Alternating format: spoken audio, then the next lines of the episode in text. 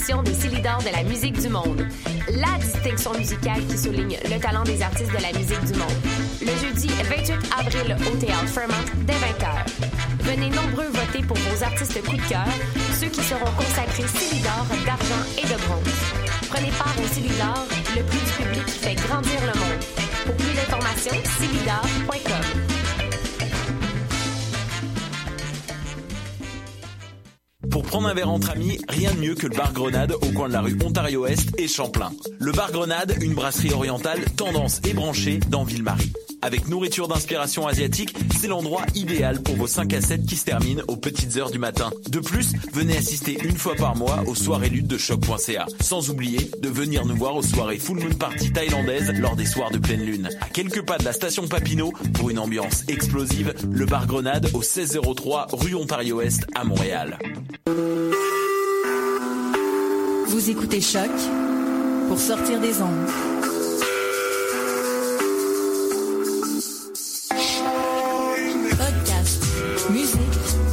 Musique, découverte.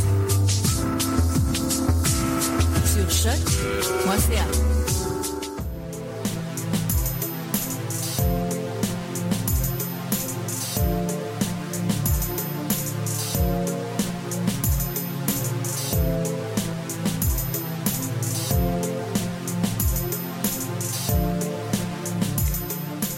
Bonjour auditeurs de Choc, ici Félix Deschênes et vous écoutez pour la dernière fois ce printemps Le Monde en marge, une émission qui euh, nous permet d'aborder des sujets occultés par les médias québécois chaque semaine.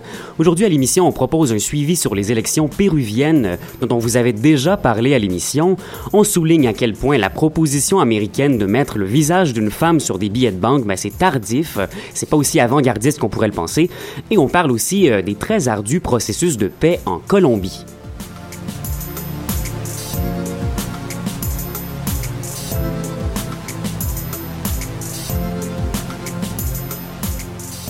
Je retrouve mes collègues montréalais en studio. Bonjour Louis. Bonjour Félix. Et bonjour Clément. Salut Félix. Et là, on va saluer collectivement notre collègue Martin Guignard du Journal International avec qui ça a été un plaisir de travailler ce mois-ci.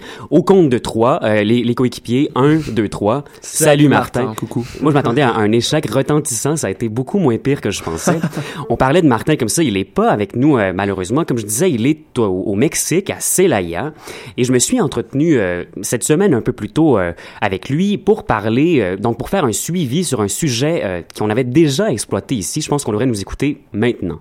Martin, on revient aujourd'hui sur les élections présidentielles au Pérou, dont on avait déjà parlé avec Clément dans notre émission du 4 avril. Donc après tant de fois là où on a promis de garder l'œil sur euh, les sujets abordés et de proposer un suivi au Monde en marge, ben on se le permet aujourd'hui. Martin, pourquoi est-ce que tu as ciblé ce sujet-là en particulier? Oui, alors bonjour à tous. Effectivement, j'ai fait le choix de parler à nouveau de ces élections en général au Pérou parce que l'intervention de Clément au début du mois appelait quand même, je trouve, beaucoup à une série d'émissions du type feuilleton. Mhm. Alors je ne sais pas si tu te souviens, Félix, tu parlais même d'aller te blottir sous ta couette en attendant les résultats, tellement le scénario était digne d'un épisode de Game of Thrones. Exact. Eh bien, je suis content de voir que tu es sorti depuis de, dessous ton édredon, Ouais, en tout cas. Je peux te le confirmer, Martin, là, je suis en studio. En plus, il fait un très beau temps printanier à Montréal. J'imagine que c'est ça qui m'a poussé hors du lit.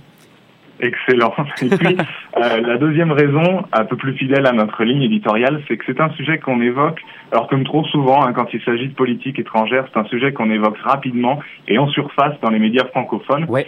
Moi, étant, présentement au Mexique, j'en entends un peu plus parler et à mon sens, c'est un sujet digne d'attention. Ouais, je suis parfaitement d'accord avec toi sur ce, sur ce point-là, oui.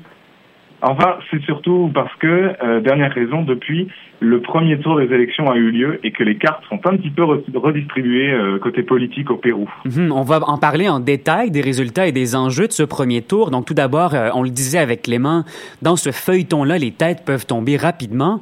Quels sont les candidats qui sont finalement restés debout jusqu'au vote et lesquels sont en concurrence pour le sprint final, Martin, si je peux m'exprimer ainsi? Oui, alors on le disait effectivement, les lois péruviennes sur les candidatures à la présidentielle sont assez strictes et peuvent faire changer la, la donne du jour au lendemain. Mhm. Alors, ils étaient 19 partis et donc autant de candidats à s'enregistrer auprès du jury national des élections. C'était au 11 janvier dernier, la date officielle. Et neuf d'entre eux ont été exclus ou se sont retirés avant le premier tour du 10 avril dernier. Mhm. Alors, dans le, dans le top 4 des intentions de vote, on avait Julio Guzman, qui pouvait prétendre quand même à, à 20% des votes environ. Ouais. Et puis euh, César Acuna, et tous deux ont été exclus pour avoir dérogé au règlement. Euh, Clément en avait d'ailleurs détaillé les circonstances hein, dans, son, dans, dans l'émission du 4 avril. Exact. Et donc les intentions de vote se sont redistribuées depuis mars parmi ceux qui restent. Et on avait en tête des sondages euh, Pedro Pablo Kuczynski, qu'on appellera juste Pedro Pablo pour le bien de la phonétique polonaise. C'est oui. Et surtout, surtout euh, Keiko Fujimori, la fameuse Keiko Fujimori. Oui, on va en parler euh, un peu plus en détail de cette candidate. Hein. C'est la fille de l'ancien président Alberto Fujimori qui, euh, lui, a laissé un héritage lourd de conséquences dans l'opinion publique péruvienne. Or là, il se trouve, un peu comme on le laissait entendre il y a quelques semaines, mais que c'est elle qui sort en tête du premier tour, Martin. C'est bien ça. Alors, sans trop de surprise de ce côté-là, c'est son parti Fuerza Popular, la force populaire, qui a remporté euh, 6 millions de votes, soit 40% des voix du premier tour, tandis que son principal rival, Pedro Pablo, et son parti pour le changement, euh, la suit avec seulement 3 200 000 voix, c'est-à-dire 21%. Alors, je rappelle qu'au Pérou, le vote n'est pas seulement un droit, mais aussi un devoir, et donc tous les citoyens sont obligés de voter par la loi. Donc oui, ça donne des nombres plus conséquents que par chez nous, ça c'est sûr. Effectivement, et ça donne surtout un réel poids politique aux élus, Félix. Ouais, un poids donc numéral, oui, du point de vue des motivations des électeurs, ben là c'est pratiquement comme euh, si le cynisme dans le jeu politique où toute opinion en marge était un peu légalement proscrite. En tout cas, on en reparlera de ça. Mais euh, donc dans la course, euh, on, on continue euh, pour ces deux candidats jusqu'au second tour, qui va se tenir quand, Martin? Ce sera le 5 juin 2016, Félix. Alors effectivement, puisque vu que personne n'a remporté de majorité absolue, c'est-à-dire euh, plus de 50% des voix dès le premier tour, on garde les deux premiers et on remet ça dans un peu plus d'un mois. Et c'est là d'ailleurs que ça devient très intéressant, Félix. Oui, parce que depuis le premier tour, donc il y a deux semaines, le pays semble se liguer contre Keiko Fujimori, qui était tout de même largement favorite jusque-là. Voilà, alors que comme on peut le lire dans un article de Margot Bosch, publié à ce propos sur le, le site du Journal International, Mhm. euh, l'idée est désormais acquise chez les candidats et les électeurs que face à Fujimori, il faut faire, il faut tous faire barrage. Le mot d'ordre est de tout faire pour battre Fujimori. Mais pourquoi là ce revirement de situation soudain, Martin? Eh bien, Félix, les médias s'intéressent forcément hein, de plus en plus à nos deux candidats finaux et on commence à réaliser ce que Fujimori représente pour le pays. Alors, tu l'as dit, elle est la fille d'Alberto Fujimori, euh, qui a été président du Pérou de 90 à 2000. Alors, c'est un parcours assez incroyable que celui de ce président qu'on a vite appelé euh, Fuji-choc pour les immenses réformes qu'il a lancées dès son élection. Mhm. Euh, il a privatisé des centaines d'entreprises publiques. Le PIB a augmenté de 12%. L'inflation euh, qui était à 7600%, quand même, Wow. ça donne une idée de, de, euh, l'état du pays avant son élection. Il l'a, il l'a fait pas, il l'a fait baisser à 139%. Il a aussi euh, combattu la corruption. En 92, il a, il a renversé son propre gouvernement. Quoi? On parle en espagnol, on on dit en espagnol autogolpe, un auto-coup d'État. Alors c'est assez rare, je crois, Félix, que les Oui. chefs d'État déjà au pouvoir ne renversent pas leur propre gouvernement tous les jours. Non, effectivement, on n'entend pas souvent parler de, de manœuvres comme celle-là, mais pourquoi est-ce qu'il a fait ça, donc? Eh bien, euh, donc en 92, il voulait dissoudre le Parlement, qui l'empêchait d'aller plus loin dans ses réformes contre des mouvements dits terroristes, qui, qui rongeaient le territoire de leur guérilla sans fin à cette époque. Mhm. Euh, il voulait réformer le pouvoir judiciaire et instaurer une toute nouvelle politique à son goût, donc sur mesure. Alors il y est finalement parvenu suite à son propre coup d'État euh, l'année d'après en faisant adopter une nouvelle constitution. Et donc en 95, le bilan était assez positif. Le terrorisme avait régressé, l'économie était à peu près rétablie, etc. Et Alberto Fujimori a été réélu pour cinq ans. Là, tantôt, on parlait d'un bilan historique assez lourd, mais présenté comme tu viens de le faire, Martin, on en viendrait presque à vouer un culte politique à Fujimori, là. Alors l'histoire ne s'arrête pas là, ça c'était le, Ah. le côté reluisant de la médaille. C'est ça. C'est justement à partir de 95 que, dans une période de stabilité générale, que les Péruviens semblent se réveiller. Alors, ils réclament la liberté de la presse, qui leur a quand même été soustraite pendant les cinq ans précédents. Euh, divers scandales éclatent, on parle de corruption au sein même du gouvernement, service des renseignements, jugements secrets et massacres des personnes suspectées de terrorisme. C'est à cette époque que les ONG internationales dénonçaient de multiples violations des droits de l'homme et j'en passe pas mal. Comme tu disais, Martin, donc le tableau est tout de suite le moins reluisant de ce côté-là. Et pour couronner le tout, en plus, Félix, à la fin de son second mandat, euh, Fujimori veut embriguer un troisième, malgré la limite constitutionnelle fixée à deux. Hmm. Donc euh, son prétexte, c'est que son premier mandat avait été fait sous une autre constitution, hein, la précédente. Figure-toi qu'il remporte les élections en 2000. Il faut croire que le peuple ne voyait pas d'autre alternative parmi ses opposants et que malgré un bilan euh, mitigé, on va dire, ils, ils ont voulu réélire. Mais euh, il y a quelqu'un parmi ses opposants qui s'appelle Alejandro Toledo, qui ressort tous les dossiers et scandales du gouvernement, euh, qui mène une vaste campagne contre les résultats de l'élection.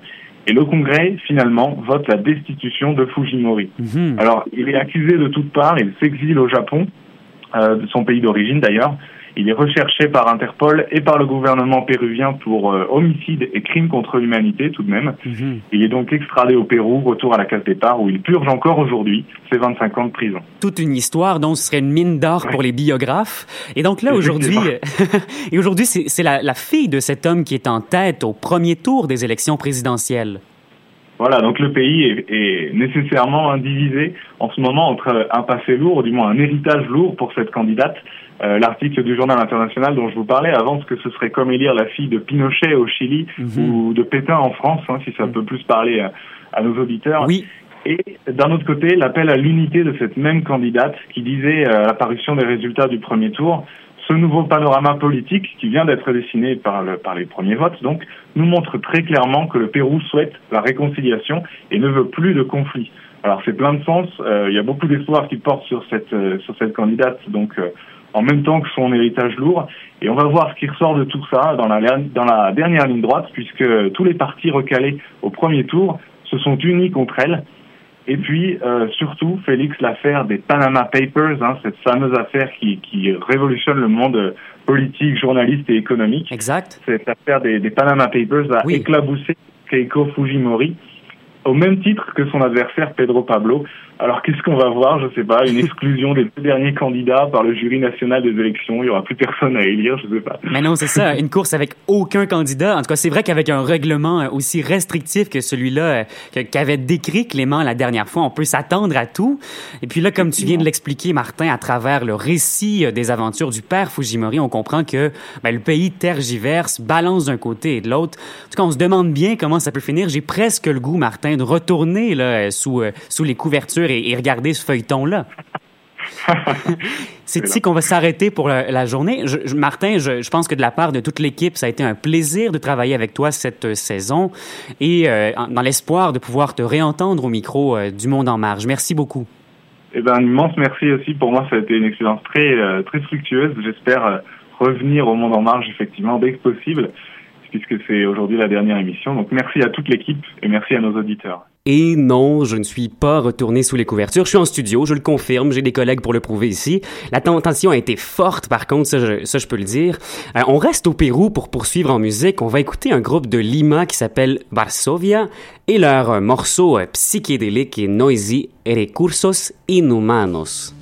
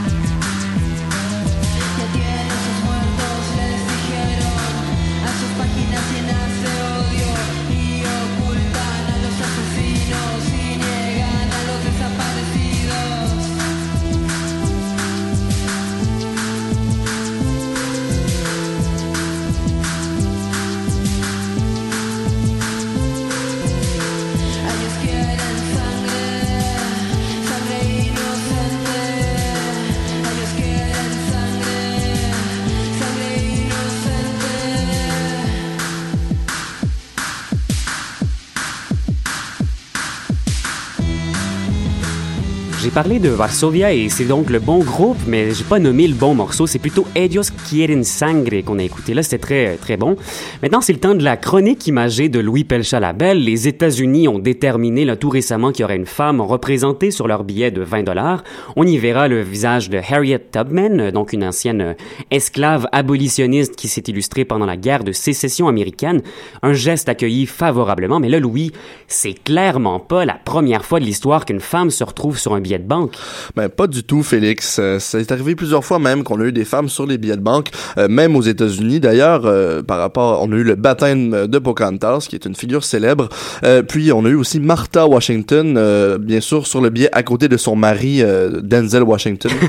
c'est une, une, blague. Ouais, un bon public ouais, excellent public, bien réveillé. Merci Félix de suivre si assidûment. non, son, son, son, mari, George Washington, tout à fait. Mm-hmm. Euh, donc, euh, mais ce qui est particulier en fait avec Harriet Tubman, c'est que c'est la première euh, femme, en fait la première figure racisée à figurer sur un billet de banque. donc évidemment, ici au Canada, on a notre reine, notre Elisabeth II, oui. mais faut dire qu'on a vraiment aucun mérite pour ça parce qu'en fait c'est assez déterministe pour qu'on ait une reine sur notre billet mhm. et non pas un homme parce que c'est en fait si on avait un roi, ce serait un homme simplement. On n'a pas choisi mhm. la reine sur nos billets comme ça. ça. à noter aussi fait intéressant que la reine Elisabeth II elle est sur les billets de banque de 19 pays différents, donc des anciennes colonies euh, de l'Angleterre, évidemment. Mais il euh, y a une réflexion à avoir derrière ça en fait parce que euh, faut se demander est-ce que les, ces pays-là ou par exemple les États-Unis qui ont décidé de, de mettre Harriet Tubman comme comme sur sur leur billet de 20 dollars est-ce que ça a, ça a rapport avec euh, l'importance d'avoir une femme sur des billets? Mhm. ou si c'est pas un peu aussi pour enrayer cette espèce de boys club historique si vous me le permettez parce que l'histoire elle est marquée seulement par les hommes en fait. Ben, selon les historiens là, elle n'est visiblement pas réellement marquée que par les hommes. Y a de grandes figures féminines qu'on se rappelle. Moi, je me rappelle, si j'essaie de me rappeler de grandes figures féminines historiennes, en me rappelant par exemple mes cours d'histoire au secondaire, on pense à Laura Secord, on pense à Marie Curie, euh, c'est le premier qui nous vient en tête, mais on n'a rien d'autre. Et ça serait tout à fait faux d'affirmer qu'il n'y a pas de grandes femmes historiques, bien au contraire. Exact.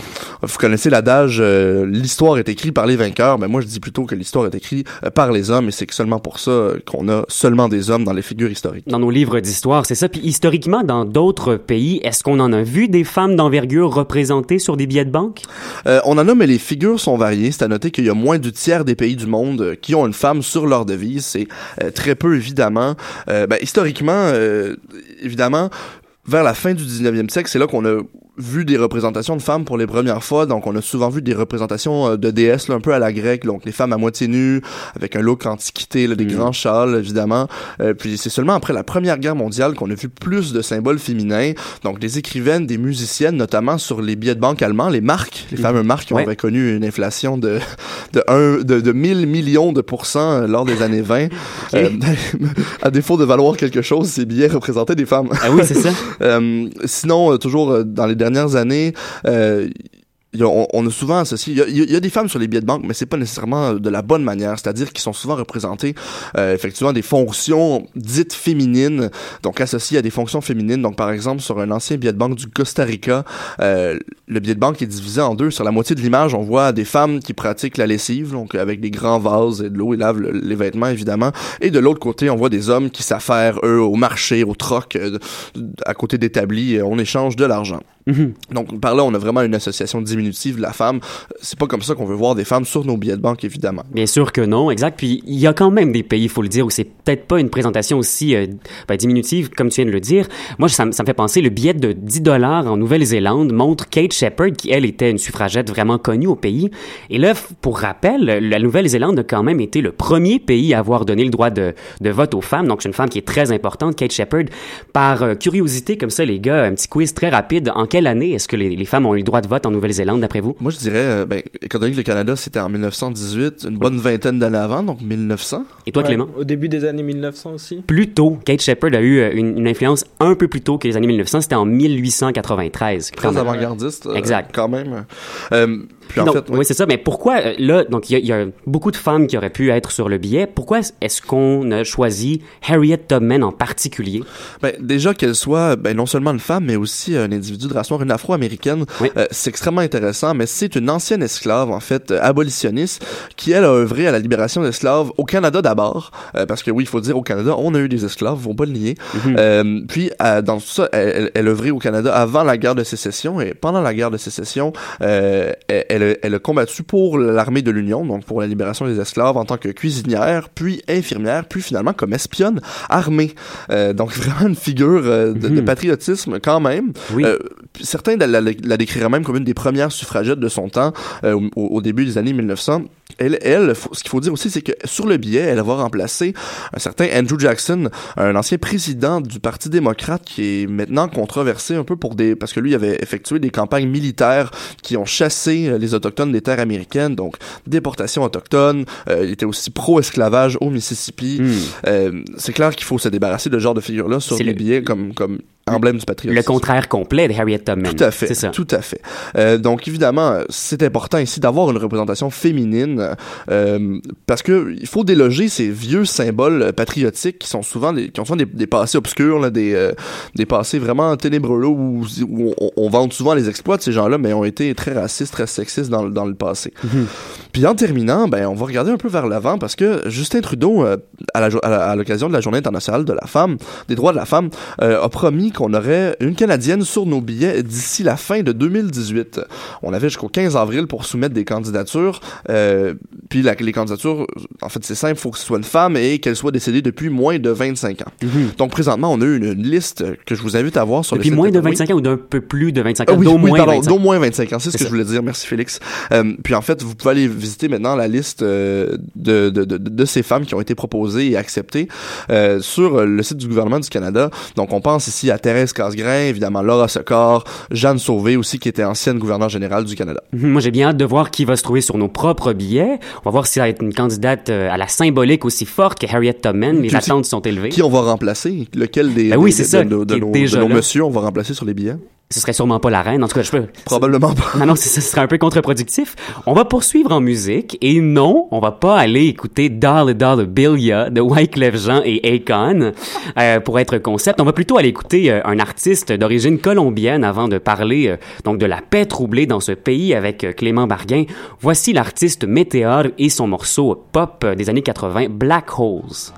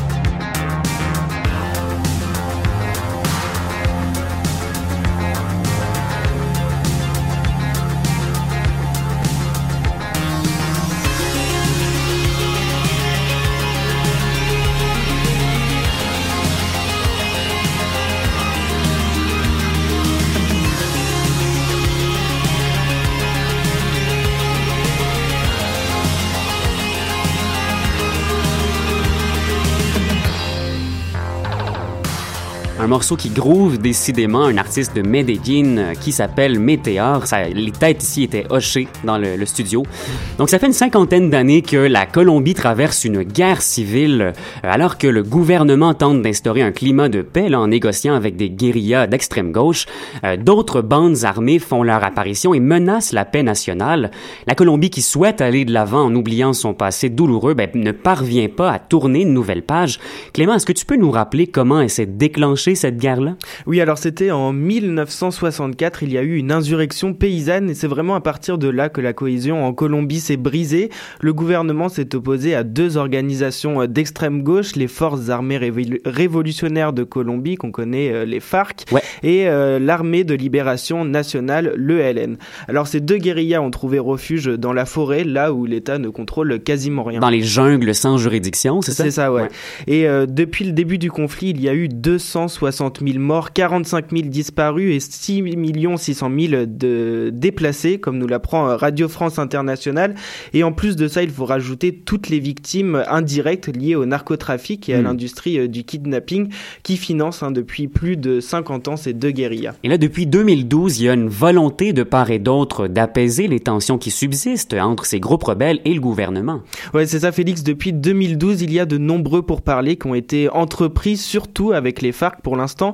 Alors, un accord de paix avait été prévu pour le 23 mars dernier en présence du président colombien Juan Manuel Santos et euh, du chef des FARC Timoleon Jiménez, qu'on connaît plus sous le nom de euh, Timochenko. Mais là, la date de la signature de cet accord-là euh, de paix, elle a été repoussée. Oui, en fait, les, les négociations ont commencé il y a de nombreux mois et c'est en septembre dernier que le gouvernement et les FARC avaient annoncé dans un communiqué commun que le désarmement de la guérilla devrait s'effectuer dans les 60 jours qui suivent la signature de l'accord final. Mhm. mais depuis le mois de septembre, le gouvernement a changé d'avis et mhm. exige que les FARC déposent les armes avant la signature de l'accord de paix. Et Clément, là, pourquoi est-ce que la question du désarmement, mais c'est aussi sensible en Colombie? Parce qu'il faut savoir que les FARC comptent dans leur rang entre 7000 et 10 000 hommes et qu'ils constituent donc l'armée la plus importante de Colombie. Euh, les FARC ne sont pas prêts à déposer les armes aveuglement, ils veulent des garanties pour être sûrs qu'ils garderont le contrôle de leur territoire. Donc là, on, voit que les, les, les négociations, oui, sont possibles, donc pourraient potentiellement dénouer l'impasse avec les FARC, mais est-ce que c'est la même chose avec l'ELN? Donc oui, il y a des discussions qui ont débuté en 2014, mais aujourd'hui, on en est où? Alors c'est un peu plus compliqué avec euh, l'ELN et le gouvernement n'espère pas avoir euh, les mêmes conditions euh, qu'avec les FARC. Mhm. Les négociations ont seulement commencé en mars dernier et le gouvernement a demandé la libération de tous les otages détenus par l'ELN. Alors début avril, le groupe avait déjà libéré l'ex-gouverneur du Choco Sanchez Montes de Oca et a demandé un cessez-le-feu des deux côtés pour que les négociations puissent être facilitées. Mhm. Des négociations qui devraient se dérouler en Équateur, comme nous l'apprend euh, RFI. Mais là, le, fait que le gouvernement accepte le cessez-le-feu proposé par le LN, ça, ça a pas plu à tout le monde. Il y a une partie de la population qui a vivement contesté cette décision-là. Ouais, c'est ça, Félix. Plusieurs dizaines de milliers de manifestants sont descendus dans les rues pour dénoncer euh, ce cessez-le-feu. Une grande partie des Colombiens ne veulent pas entendre parler ni des guérillas ni de l'ELN et toute négociation avec ces deux groupes est un acte de faiblesse de la part du gouvernement et c'est pour ça qu'autant de personnes sont descendues dans les rues. Et puis c'est un peu ironique, mais malgré cette volonté d'apaiser les tensions, mais la violence, elle augmente en Colombie ces derniers temps, selon un rapport de l'organisation euh, Somos Defensores. Ouais, c'est ça, et les tensions restent très vives en Colombie, et selon un autre rapport euh, du commissariat de l'ONU pour les droits de l'homme, c'est parce que du terrain serait laissé libre si la guérilla serait signée, euh, parce que d'autres groupes qui se sont formés veulent récupérer les terres essentiellement des FARC. Mhm. Là, si donc il y a bien un groupe qui profite de ce nouveau climat-là, c'en est un qui s'appelle Bakrim. Ouais, Bakrim, c'est un groupe de plusieurs euh, guérillas paramilitaires d'extrême droite qui ont été créés dans les années 80 pour combattre les guérillas avec l'aide d'une partie de l'armée colombienne. Aujourd'hui, c'est une bande de criminels qui vit essentiellement du trafic de drogue et des enlèvements. C'est la plus grosse menace en Colombie euh, parce qu'ils sont très puissants et prêts à tout pour récupérer euh, les terres laissées par les FARC. Récemment, d'ailleurs, le groupe a défié ouvertement le gouvernement en paralysant des dizaines de communes dans les départements de Cordoba et d'Antioquia, donc une vraie démonstration de force, Clément. Oui, le groupe a en effet instauré ce qu'ils appellent une grève armée, c'est-à-dire que personne n'avait le droit de sortir euh, sous peine d'être tué. Alors six personnes ont quand même été tuées durant ces échauffourées. Et en fait, c'est le clan d'Uzuga qui est derrière cette opération. C'est un groupe d'autodéfense qui est responsable d'un des plus gros trafics de cocaïne au monde. En 2014, 442 tonnes auraient été produites par le clan Uzuga selon l'ONU. Et là, face à ce puissant groupe rebelle, ben, l'État semble être un peu condamné à l'impuissance. Ouais, c'est ça, Félix. Pour te donner un exemple, sur les 2444 d'agressions enregistrées entre 2010 et 2015 par les Bakrim, un seul cas est actuellement en jugement. On comprend bien que la situation est vraiment compliquée en Colombie et que le pays euh, doit décider maintenant de son avenir. Est-ce qu'il faut désarmer la guérilla FARC et prendre le risque de plonger le pays dans le chaos avec euh, cette menace de Bakrim ou au contraire se résigner à vivre dans un pays en guerre avec les FARC et le LN qui resteraient en place. Oui, très complexe, hein, le lien qui, qui unit et les, les, groupes militaires, politiques et aussi donc les trafiquants de drogue. C'est quelque chose de très complexe. Merci beaucoup Clément pour ce sujet. Merci. je remercie une dernière fois Martin Guignard à Celaya. Martin, là, je confirme qu'on aura pu à t'envier côté climat parce qu'à Montréal, ça commence à se réchauffer et on est de mieux en mieux.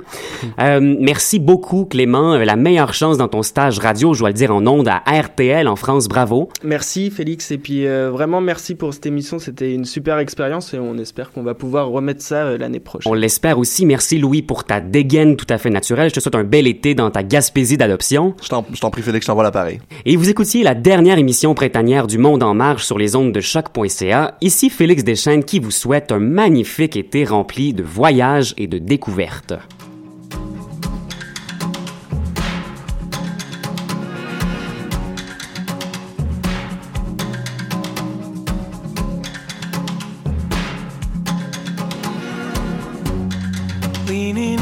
closer, my ears are stung.